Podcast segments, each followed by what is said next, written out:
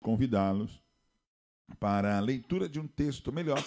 Nós vamos utilizar, nós vamos utilizar o texto que nós lemos, a expressão, a última, na verdade, o último versículo do capítulo 21 do Evangelho escrito por Mateus, capítulo 21, versículo 22, e eu quero convidá-los para meditarmos neste texto. Jesus, ele vai trazer uma, uma, uma exortação para o povo e daquele do período do seu do seu ministério, do período em que os discípulos e, e o período em que Jesus está palmilhando pelas terras da Palestina e Jesus vai agora trazer o ensinamento sobre é, a figueira infrutífera. Verdade é que pode muito ser assemelhado aqui, ou pode ser até utilizado aqui, a figura da figueira como o próprio Israel que não aproveitou das, das promessas de Deus e deixou de frutificar. Importante é que é, a função da figueira era produzir é, os seus figos. E imagina aqui a expressão em que Jesus teve é, fome, né? E voltando para a cidade, teve fome. E logo eles vão avistar esta figueira na expectativa de que ali então pudesse é, ter algum fruto, mas eles não encontram nada na figueira. Né? É, eu até não vou tecer aqui comentários acerca de como é que a figueira vai produzir os seus frutos, né? mas ela, no momento, ela está infrutífera, ela não está produzindo. E, logo então, Jesus dá uma sentença à figueira, e a figueira, é, na verdade, não era mais para produzir fruto, e ela vai secar imediatamente. Os discípulos, ao verem este milagre instantâneo da parte de Deus, eles vão então se assustar, eles vão então é, ficar atemorizados, e aí então eles vão indagar, né? Vai é, surgir aí uma indagação no versículo de número é, no versículo número 20, e os discípulos vendo isto maravilharam-se dizendo: Como secou imediatamente a figueira? E aí então Jesus vai trazer uma orientação sobre a fé, vai trazer uma orientação depois sobre a oração, vai trazer uma orientação aí é, sobre esse fato de pedir e o milagre acontecer como que instantaneamente. O versículo de número 21 vai dizer: Jesus, porém, respondendo, disse-lhe: Em verdade vos digo que, se tiverdes fé e não duvidardes, não só fareis o que foi feito à figueira, mas até se a este monte disserdes, ergue-te e precipita-te no mar, assim será feito. A verdade é que a gente pode até parar e pensar o que, que, que vantagem teria de milagres como estes acontecessem, por exemplo, que vantagem teria de é, um monte ser transportado e lançado, precipitado no mar. Há vantagem nenhuma, né? Até porque vai alterando aí as ordens é, da natureza. O que Jesus está querendo dizer com esta palavra é que aquilo que muitas vezes para você parece impossível, né? Quem é que pensa em pedir para um monte sair do seu lugar, né? Mas não é somente essa questão literal da, do texto, só do monte sair e se precipitar no mar. Não. É a, a, o propósito aqui é Jesus informar aos seus discípulos, e é uma, um momento em que eu tento conjecturar aqui sem ferir a, a exegese da palavra, mas é, mostrando que aquilo que é difícil, aquilo que para você pode até ser impossível, quando você clamar, quando você pedir, quando você buscar, o Deus do céu te concederá. O Deus do céu te dará, aleluia, vitórias, o Deus do céu te dará graça, o Deus do céu te dará força, o Deus do céu te dará bênção, o Deus do céu atenderá os teus pedidos. Quem sabe você pode estar vivendo um momento em que é tudo muito difícil. Sabe você está vivendo um momento que é tudo muito apertado. Sabe você está passando por situações em que você já não compreende mais o que pode é, é, acontecer. E para alguém vai ter, você vai dizer, é, se piorar, fazer o quê? Piorou. Né? Para alguns, é, pode até ser que ele chegou nesse estado né, de, de desânimo, né, de apatia, né, de, de, de, de, de vontade de não lutar mais. Mas nesta noite eu tenho uma palavra de Deus ao seu coração. Obstante os momentos de cansaço que nós passamos devido às nossas muitas ocupações, às nossas muitas atividades, eu preciso dizer para você: você tem um Deus que é o bálsamo, você tem um Deus que é o teu refúgio, você tem um Deus que é o teu descanso. Então, o conselho que eu dou de Deus para você nesta noite é que você descanse no Senhor, confia nele e ele tudo fará. Interessante que o versículo de número 22, Jesus vai encerrar este pedaço aqui, né, de, de ensino da palavra, ele vai dizer que, ora, e vai dizer o seguinte: tudo que pedirdes na oração, crendo, o recebereis. O importante disso é você ter a palavra de garantia. Interessante aqui, gente, aqui eu penso Jesus avalizando, né? É, sendo aqui o, o, o, avalista, garantido, o garantidor dessa, ao mesmo tempo que é o provedor é aquele que garante que o milagre vai chegar. A partir do momento quando você clamar, a partir do momento quando você pedir. Mas aqui o texto não é só você pedir. Não é só pedir. Às vezes o fato de pedir não significa que alcançaremos a vitória. Não significa que você pediu, a bênção vai estar nas tuas mãos. Não. Você precisa pedir, mas você também precisa crer. Né? Jesus vai dizer o seguinte: tudo que pedirdes na oração.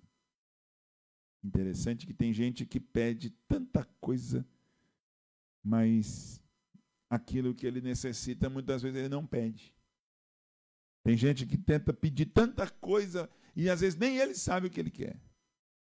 Mas você precisa aproveitar dessa, dessa liberdade você precisa aproveitar dessa comunhão, desse relacionamento, dessa promessa de que tudo que pedirdes na oração. Na oração é um momento de comunhão. O que é oração? As pessoas às vezes, às vezes não, a, a, às vezes as pessoas não sabem o que é oração. O que é oração? Oração não são vãs repetições de palavras. Não, não são. Muitas vezes, a oração é mais choro do que palavras.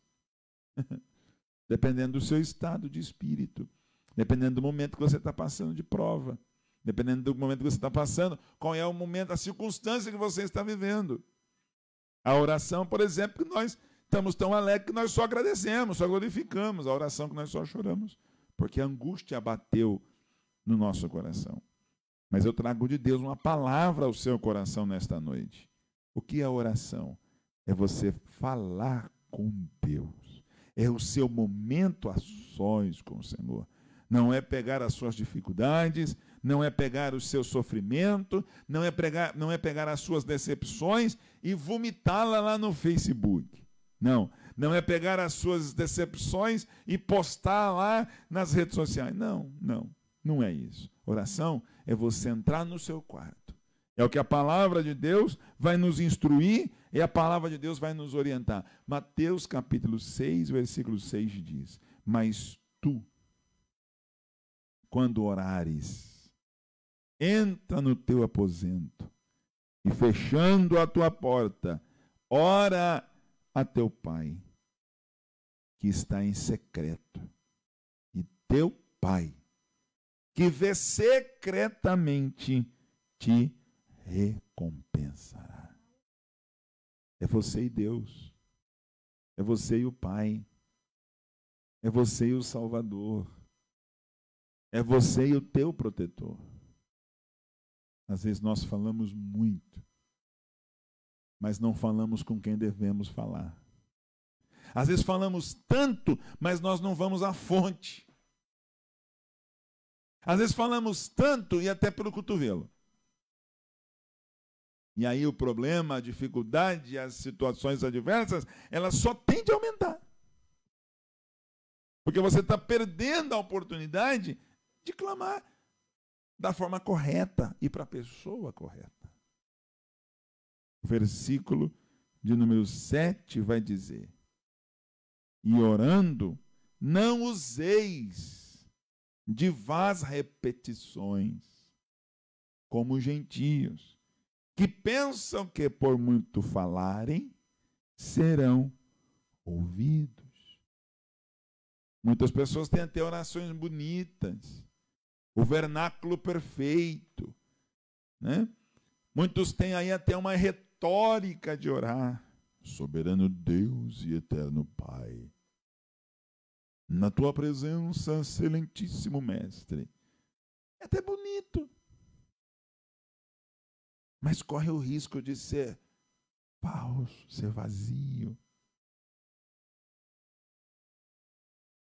Não é pelas palavras bonitas que nós seremos ouvidos, mas é saber expressar como o filho expressa pedindo ao pai.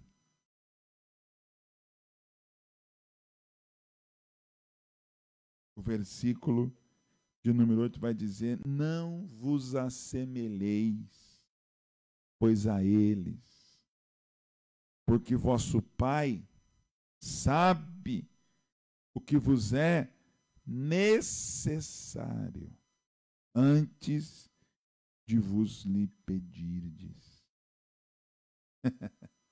Pastor, então, quer dizer que para que orar se o Pai sabe?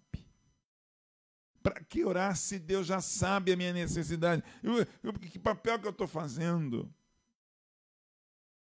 Tenha certeza de que todo pai sabe a necessidade que um filho tem. Mas muitas das vezes o pai só toma ação ou atitude quando o filho verbaliza aquilo que ele precisa. Então eu tenho de Deus para você nesta noite uma palavra. E a palavra é o caminho da vitória. Como eu sempre digo, e é um chavão meu isso, eu não copiei de ninguém. O caminho da vitória pode ser que não seja muito confortável, não seja o mais curto, mas é o mais seguro. E qual é o caminho mais seguro, pastor? Para a vitória é a oração. A oração é o caminho mais seguro para a bênção. A oração é o caminho mais seguro para a vitória. A oração é o caminho mais certo para você alcançar aquilo que você necessita. O que muitas vezes me preocupa, claro que eu não tenho nada a ver com a vida dos outros, mas às vezes a gente tenta até ajudar e às vezes a pessoa não quer ser ajudada. E, mas você às vezes se preocupa porque a pessoa tem tudo na mão. A pessoa tem tudo, tem tudo, tem tudo para viver uma vida de vitórias, para viver uma vida de bênção, para viver uma vida de milagres. Mas ela não consegue aproveitar, porque ela não consegue estabelecer diante de Deus relacionamento. Relacionamento nunca pode ser algo é, é, é, pela metade. Relacionamento precisa ser algo vivido na intensidade. Na intensidade com responsabilidade. Na intensidade com compromisso então eu não posso buscar a Deus só quando eu estou precisando. Eu tenho que buscar a Deus uma vida cristã pautada na oração, ele não só recorre à oração no momento em que ele está passando por prova. Não. A oração é um, é um, é um meio, é um meio de relacionamento com Deus, é um, é, é, um, é, um, é, um, é um formato de relacionamento saudável com Deus. Porque ele não busca a Deus só quando ele precisa. O filho, quando é um filho interesseiro, ele só beija o pai quando ele quer uma bênção. Mas o filho que ama de verdade, de vez em quando ele passa perto do pai e dá lá um cutucão, dá lá um empurrão, dá lá um beijo, dá lá um abraço. Você não pode dobrar o joelho só para pedir. Você precisa dobrar o joelho ou você precisa, você deve usar do mecanismo da oração para agradecer, para louvar, para exaltar a esse Deus que tem cuidado de você, que tem amparado a sua vida. E aí, no capítulo 6, Jesus vai ensinar como é que se deve orar. E lá embaixo, Jesus vai dizer, no versículo de número 14, depois que ele conclui o formato da oração, e o, e o formato da oração de Jesus é simples, ele vai dizer assim, ó, no versículo de número 9: Portanto, vós orareis assim: Pai nosso que estás nos céus, santificado seja o teu nome. Venha o teu reino, seja feita a tua vontade, assim na terra como no céu. O pão nosso de cada dia nos dá hoje. E perdoa-nos as nossas dívidas, assim como nós perdoamos aos nossos devedores. E não nos induzas à tentação, mas livra-nos do mal, porque teu é o reino e o poder e a glória para sempre. Amém. Eu já preguei isso aqui, já preguei sobre a, o formato da oração, que alguém chama de oração do Pai Nosso, outros outro chama oração dominical, mas é a oração modelo, é a oração que Jesus ensinou a orar. E por que que Jesus ensina essa oração? Pelo versículo que antecede, por exemplo, o versículo de número 7, que as pessoas ao orar utilizavam de palavras e palavras e palavras e palavras e palavras e que não surtiu o efeito necessário. Nessa oração, você está atribuindo o controle da sua vida a Deus. Nessa oração, você está pedindo que, através da sua vida, o nome do Senhor seja glorificado. Você está colocando a sua vida nas mãos do próprio Deus. Eu não tenho tempo para trabalhar esse propósito de Jesus ensinar. Eu já preguei essa palavra da oração né, dominical, a oração modelo, né, usando o texto de Lucas também. Interessante que no versículo de número 14, após Jesus ensinar sobre como deveriam orar, ele vai dizer: Porque se perdoardes aos homens as suas ofensas, também vosso Pai Celestial vos perdoará a vós. Se, porém, não perdoardes aos homens as vossas as suas ofensas, também vosso Pai vos não perdoará as vossas ofensas. E aí o versículo 16, Jesus vai ter que ser um pouco mais é, é, é, seguro na sua mensagem, no seu ensino, porque aqui ele está, claro que de tapa de pelica nos fariseus. No versículo 16 ele vai dizer: E quando jejuardes, não vos mostreis contristados, como os hipócritas, porque desfiguram os seus rostos, para que os homens, para que aos homens pareça que jejuam. Quem sabe esses desfiguram as, o seu rosto, é ficar com aquela cara do gatinho do Shrek, né? Shrek. aquela cara de pena, aquela cara de cachorro que caiu da mudança, né? aquela cara de maracujá na gaveta depois de não sei quantos dias. Agora tem vídeo aqui, né? É que eu não instalei a, a, a segunda câmera para pegar o zoom mais perto aqui, senão você ia ver a cara de. Ele está orando, ele está clamando, ele está jejuando, mas ele está querendo se aparecer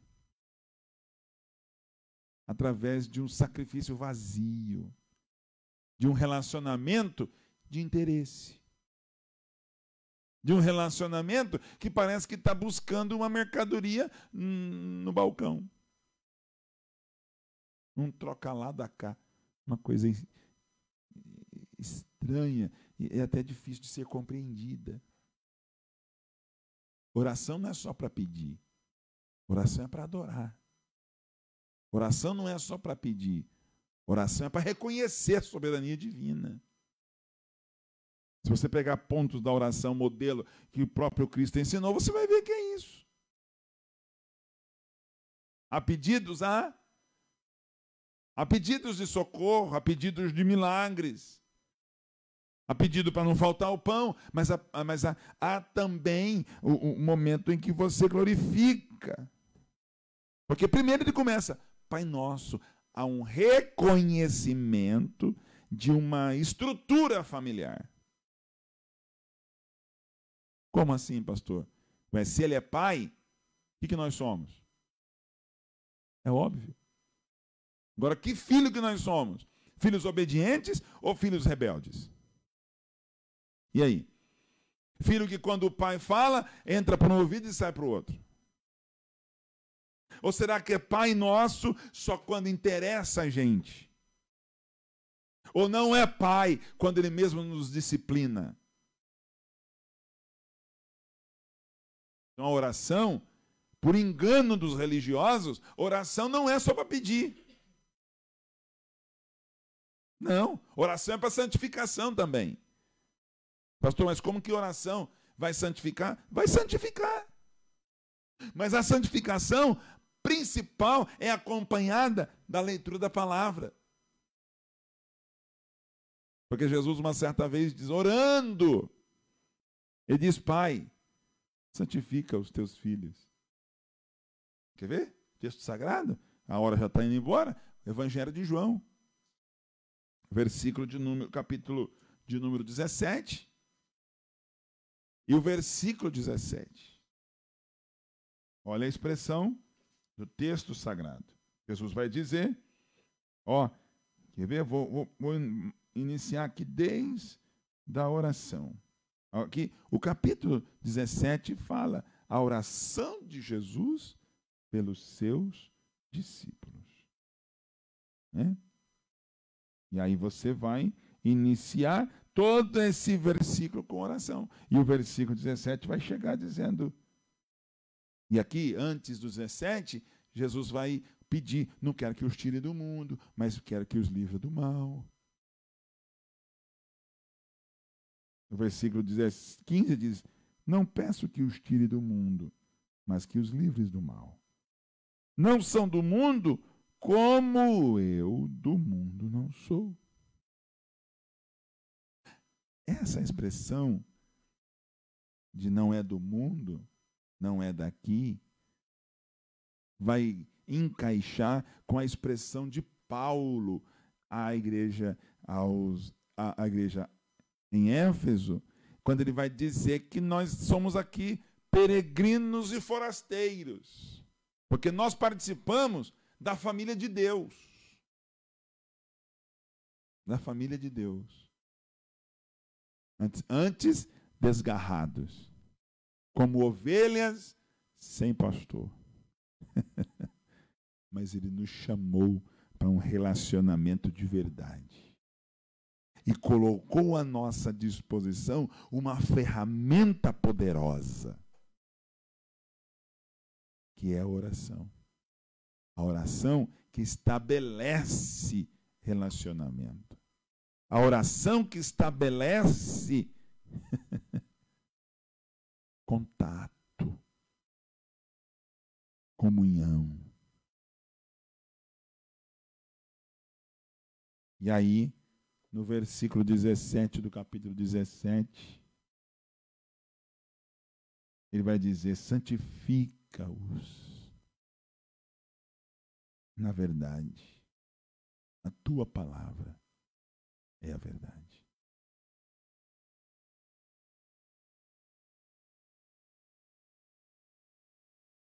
Então veja a expressão do salmista, ou melhor, do, do evangelista, em trabalhar a ideia desse relacionamento. Eu não tenho tempo suficiente, nós poderíamos começar lá do versículo 1. Jesus falou assim e levantou seus olhos do céu e disse: Pai, é chegada a hora. Glorifica a teu filho, para que também o teu filho te glorifique a ti. Gente, olha que relacionamento gostoso de pai e filho. Jesus vai chegar um momento e vai dizer que quem quer ver o pai vê o filho. Quem quer ver o filho vê o pai. e aí eu te pergunto, qual é o relacionamento que você tem com o Pai Celestial? Qual é o relacionamento que você tem com o Pai eterno? Um Deus que não há sombra de variação não há engano,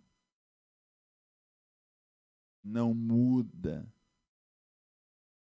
mesmo ontem, hoje e eternamente. Então, essa oração precisa ser uma oração de relacionamento. Essa oração precisa ser uma oração Além, e eu estou só falando aqui a primeira parte do versículo, e tudo que pedirdes na oração. Eu nem cheguei na outra parte do versículo do número 22. Crendo, o recebereis. Eu só queria que você tivesse nessa noite a compreensão do que é oração. E eu vou te fazer uma pergunta. Você já experimentou o poder da oração? Você já clamou a Deus em oração e viu Deus agindo por você, agindo as tuas causas? Você já, já experimentou isso? Se você ainda não experimentou,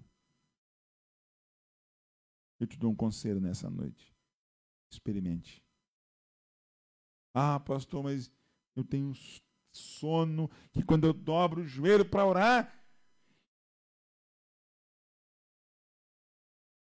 que sono que eu tenho, pastor. Hora de pé. Hora caminhando para casa. Se dobrar o joelho na beira da cama da sono, anda para casa, para o corredor, vai lá no quintal e começa a orar. Ah, pastor, mas tem que orar de olho fechado. Quem falou que tem que orar de olho fechado? Quem falou? Eu não, é interessante que a gente precisa observar isso. Eu não sei quem inventou orar de olho fechado. É bom orar de olho fechado? Há momentos que é, porque você se desliga do mundo externo, né? Porque de olho aberto você às vezes começa a olhar fulano, ciclano, e aí começa a fazer oração, aquelas oração meio de, de, de, de doido. Ou então oração quando você está com sono. Alguém já orou com sono? Na beira da cama? Jesus, Jesus, abençoa os meus, os meus inimigos e mata os meus amigos. Uma oração que está aí nas redes sociais dizendo, Senhor, que eu desapareça e o Senhor suma.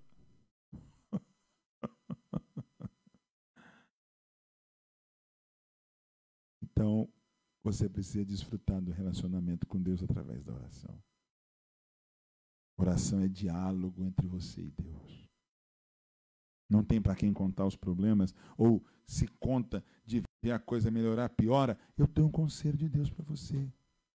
E o conselho que eu tenho de Deus para você é acesse a Deus pela oração. Ore aos céus. Clame ao teu Deus. Se nós pudéssemos aqui trabalhar as experiências de Davi, me parece que é no Salmo 55. Salmo 55 é uma expressão linda do salmista, quando ele se relaciona à oração. Salmo 55, versículo de número 16 e 17. Nós pudéssemos ler os versículos anteriores, mas vamos nos ater a estes. Mas eu invocarei a Deus, e o Senhor me salvará. Mas aí veja bem, de tarde, de manhã, e ao meio-dia, o que, que eu vou fazer? Orarei. E clamarei. Aqui tem duas situações diferentes. E eu não vou ter tempo de trabalhar isso agora. Mas a resposta, o final do versículo, é a certeza que o salmista tinha. Eu vou clamar. Eu vou orar. Não vai ser uma vez só, não. Vai ser de tarde, vai ser de noite e vai ser, como que é? De tarde, de manhã e ao meio-dia. Porque aqui está representando o horário judaico. O dia para o judeu começa de tarde, às seis da tarde. Às seis da tarde já começa. É das seis às seis. O nosso é da meia-noite à meia-noite. Lá é das seis às seis. Seis da tarde já é noite. Já é outro dia. Então por isso que ele começa o dia orando. O dia ela começa à tarde. Então ele começa, orarei à tarde. Aí depois, veja que ele não fala à noite, ele fala amanhã. Porque à noite, para eles começam às seis da tarde. Então ele já está orando. À tarde, de manhã, meio-dia.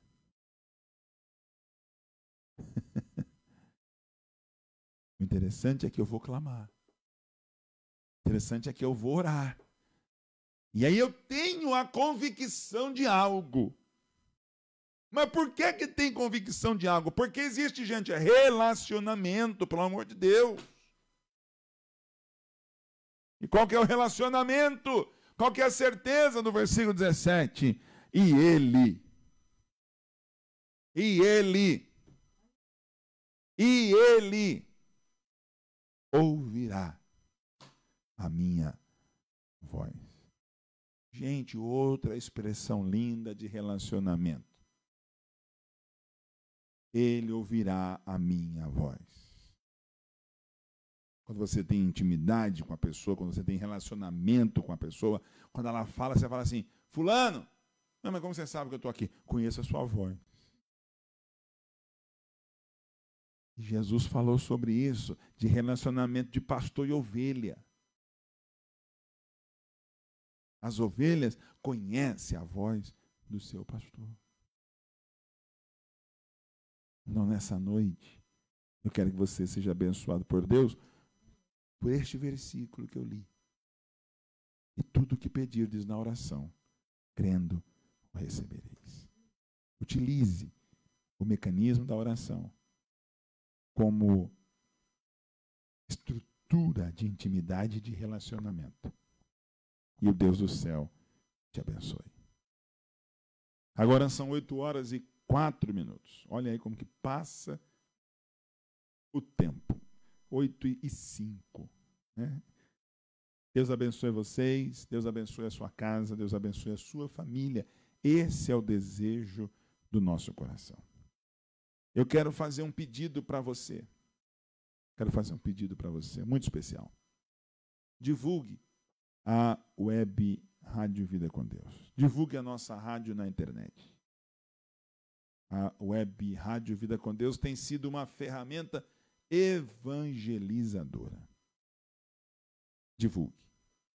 Passe lá no Facebook da rádio. Também vou te fazer um outro pedido: se inscreva em nosso canal no YouTube, ADB José Bonifácio. E nós estamos postando lá e postaremos mais vídeos. Nós faremos, dentro de uns dias, uma sequência de mensagens rápidas mensagem de 10 minutos, mensagem no máximo de 15 minutos, para abençoar a sua vida e para você ter ali um manancial em meio às dificuldades da tua vida. Nós estamos também tra trabalhando e nós só estamos aguardando a vinheta chegar do nosso podcast. Nós já formamos, criamos o nosso podcast e eu tenho certeza que será grande bênção para a sua vida. E é, é muito interessante o que eu, o que eu espero e estou vendo Deus agir. Então, você não vai perecer por falta de instrução e por falta de orientação da palavra. Eu quero que você seja fortalecido por Deus, que você seja abençoado pelo Senhor. Essa mensagem eu vou colocá-la lá no podcast também para você, tá bom? Você participar conosco e você ser por Deus abençoado. Que Deus abençoe a sua vida, que Deus abençoe a sua casa. Mais uma vez, um grande abraço. Lembrando que amanhã, pela web Rádio Vida com Deus, programa Rompendo em Fé, com diácono Bruno Rafael, dirigente da nossa congregação em Ubarana. E às 10 horas eu chego com o programa Conexão Vida com Deus e há uma participação especial do pastor Oséias Lopes, diretamente de Campinas. Então, participe com a gente. Que Deus em Cristo abençoe sua vida. Em breve estaremos juntos novamente e que você tenha uma noite de paz, que você tenha uma noite de descanso, uma noite abençoada, em nome de Jesus. Oramos. Pai querido eterno, na tua presença bendita, meu Senhor, nós estamos nesta oportunidade. Te louvamos, meu Senhor, por tudo quanto o Senhor tem feito por nós. Te louvamos, meu Senhor, pelo privilégio de estarmos reunidos na tua presença nesta noite. E eu quero pedir, meu Senhor, a tua ajuda. Quero pedir, meu Senhor, a tua bênção. Quero pedir, meu Senhor, guarda os teus filhos, proteja os teus servos, ajuda o teu povo. Abençoa a tua igreja, abençoa o nosso campo de trabalho. Que a tua boa mão esteja sobre nós. Pai, dá-nos uma noite tranquila, um sono reparador, um sono abençoador e um amanhecer de vitórias e milagres. Abençoa os teus filhos, os pedidos de oração dos teus servos Manifesta, Pai, a tua glória. É o que pedimos e agradecemos, Mestre, em nome de Jesus. Amém. Deus abençoe. Gabi, muito obrigado pela companhia, muito obrigado pela ajuda. Que Deus em Cristo abençoe é, você. Também a Mangláucia, que participou com a gente, é, louvando a Deus. Deus abençoe, Mangláucia. Muito obrigado. Gabi, pode despedir dos irmãos, dando a eles é, saudações. Pai do Senhor, meus irmãos, Deus abençoe cada um de vocês. Tenham uma noite muito abençoada em nome de Jesus. Amém. Deus abençoe, meus amados. Um grande abraço. Que Deus continue abençoando as vossas vidas. Um pedacinho de um louvor aí com Ed Silva e Lucineide, apenas servo. Essa canção, ela é linda demais. Um grande abraço, fica na paz. Deus abençoe a todos em nome de Jesus.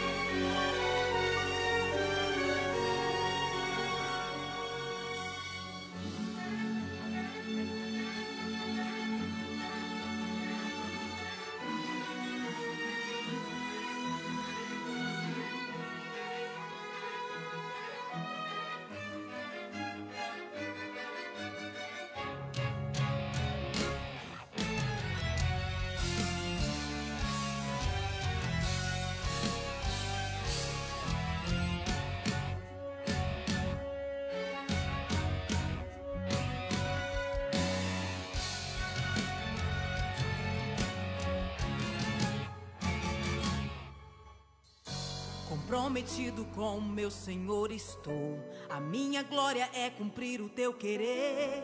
Na totalidade venho me entregar. A bandeira da santidade vou erguer. O evangelho para o mundo estou a proclamar. Minha prioridade é, Senhor, te adorar. Morrer para mim mesmo, levar a minha cruz. Sou teu adorador, Senhor, eu sou teu servo. Apenas servo pra te servir. O meu maior prazer, Senhor, é ser teu servo, apenas ser.